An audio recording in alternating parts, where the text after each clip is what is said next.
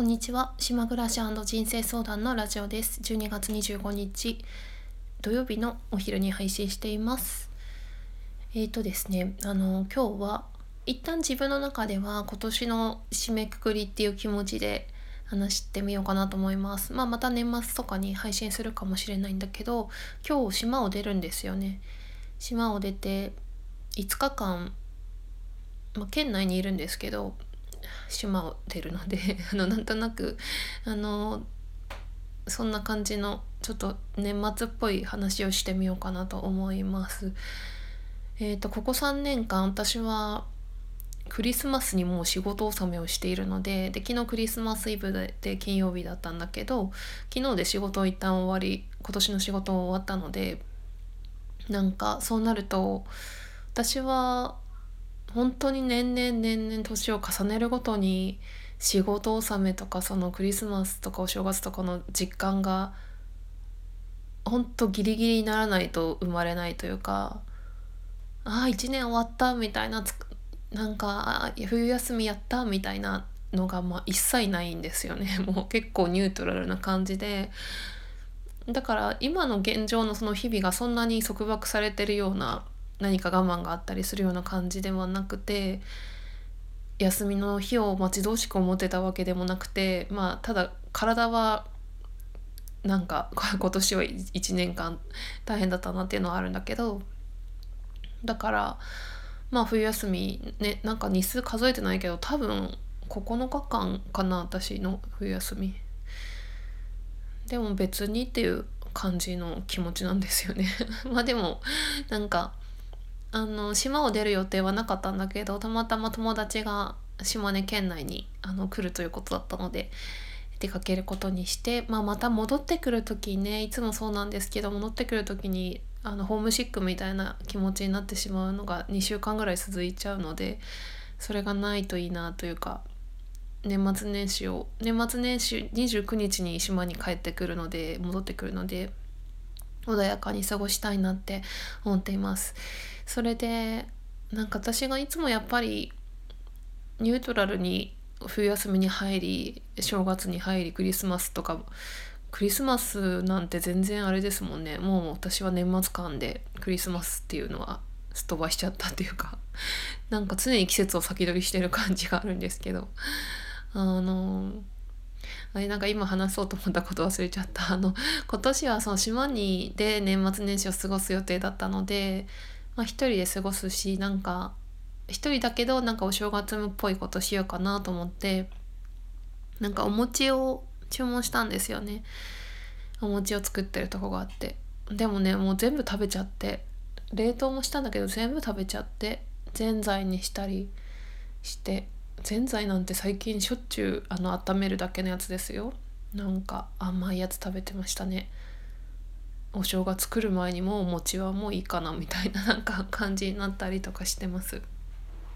で本当にあそうそう思い出したあのニュートラルに冬休みに入ってるとはいえどもそれでもやっぱりこういうこう私はね本当ねあの年末年始なんて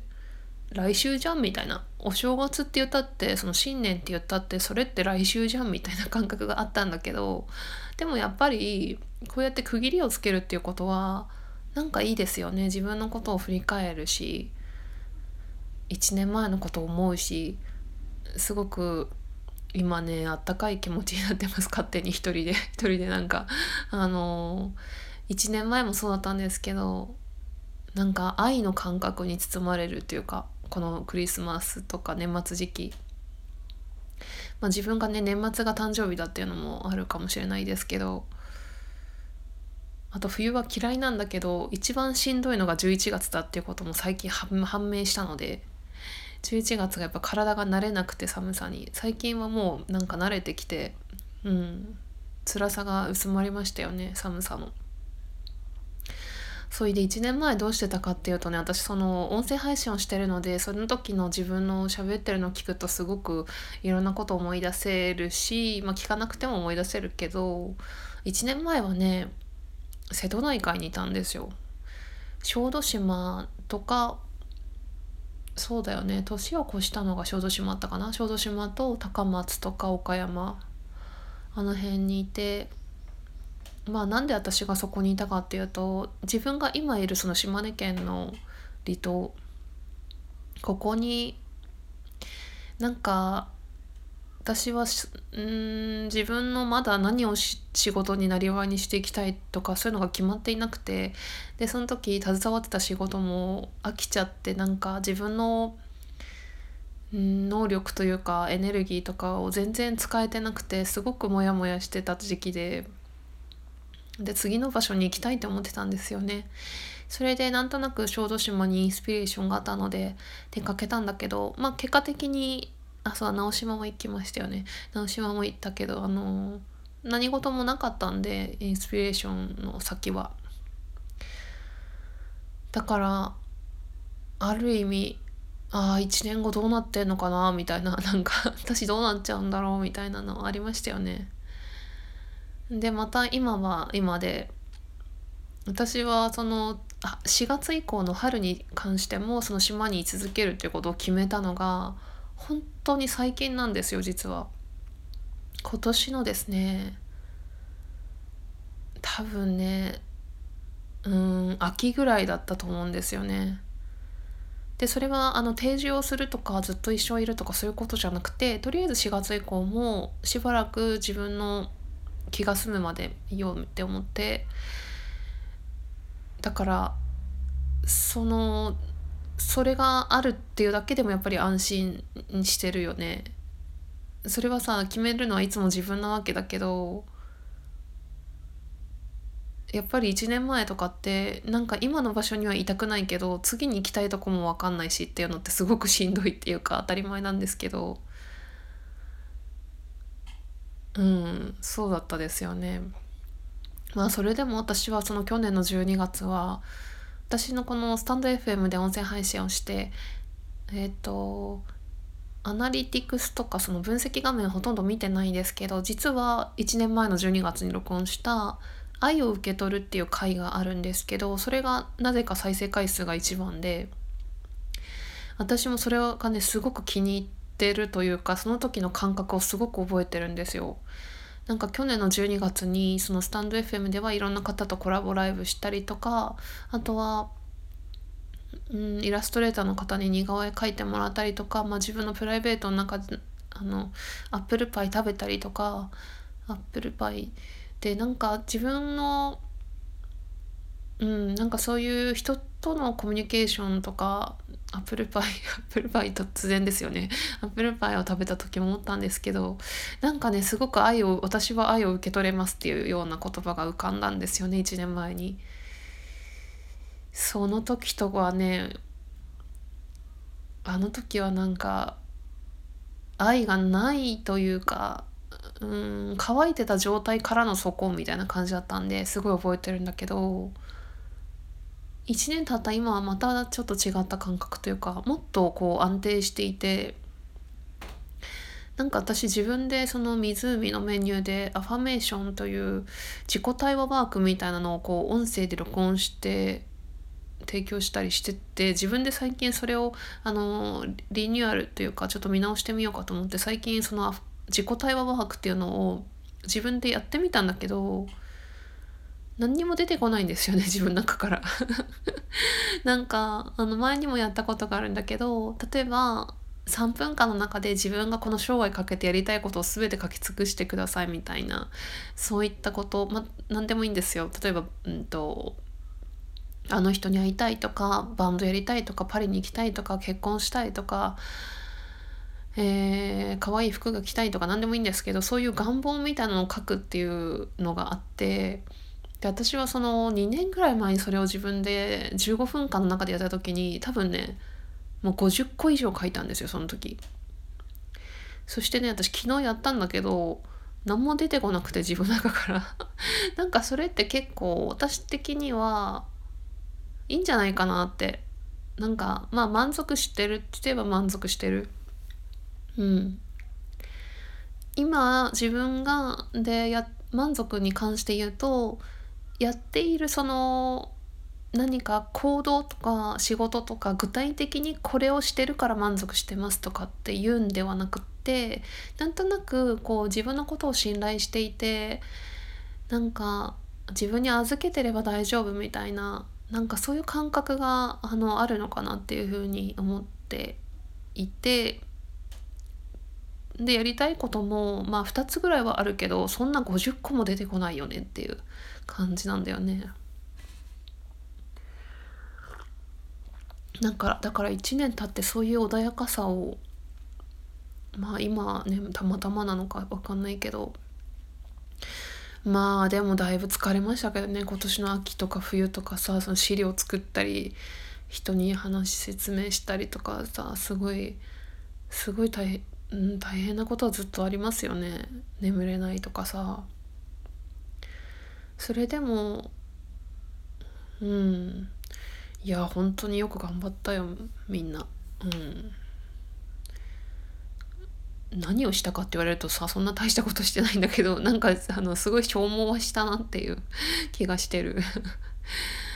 ああ街に行ったら何がしたいかな。それもないんだよね。飲み行くぐらいだもんね別にね。何がしたいんだろう私。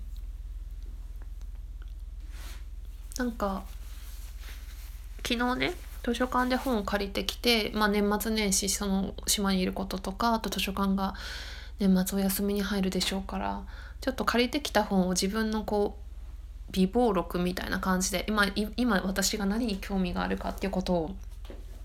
ちょっとメモしておきたいと思います。2011年12月25日。図書館から借りた本。今ちょうど読み始めたこの1冊目がまあ、ほとんどドキュメンタリー系なんですけど池谷浩二さんっていう方の「死刑でいいです。孤立が生んだ2つの殺人」これはあのお母さんを殺害してその後に姉妹を殺害した人のドキュメントですね。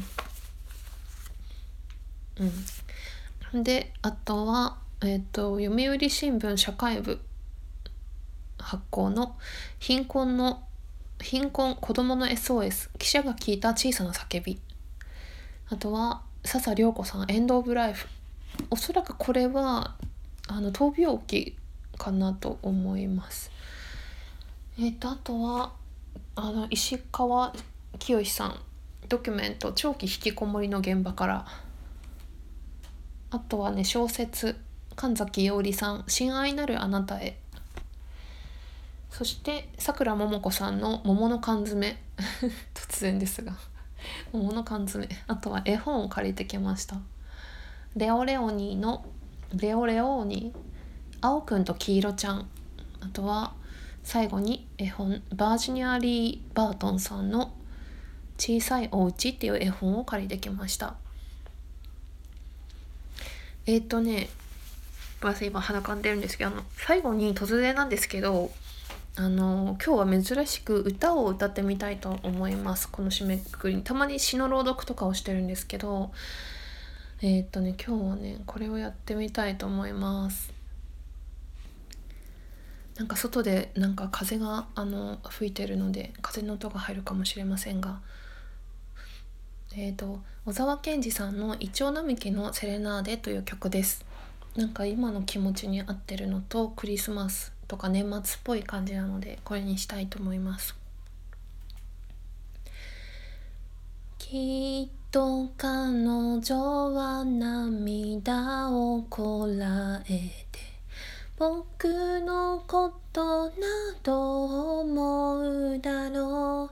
う。いつか初めて出会った。城並木の下から長い時間を僕らは過ごして夜中に甘いキスをして今は忘れてしまった。たくさんの話をした。もし君がそばにいた。眠れない日々がまた。来るのなら。弾ける心のブルース。一人ずっと考えてる。She said, ah, ah, ah, I'm ready for the blue. 春見ふと船が出てゆくと君はずっと眺めていたよ。そして過ぎてゆく日々を。踏みしめて僕らは行く。やがて僕らが過ごした時間や。呼び交わし合った名前などいつか遠くへ飛び去る。星屑の中のランデブー。もし君がそばにいた眠れない日々がまた来るのなら弾ける心のブルース。一人ずっと考えてる。She said, ah, ah, ah, I'm ready for the blue.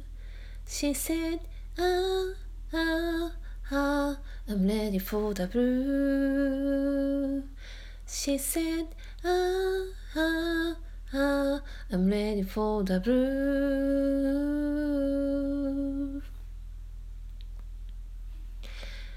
ご清聴ありがとうございました。では引き続き良いクリスマスをお過ごしください。聞いてくださりありがとうございました。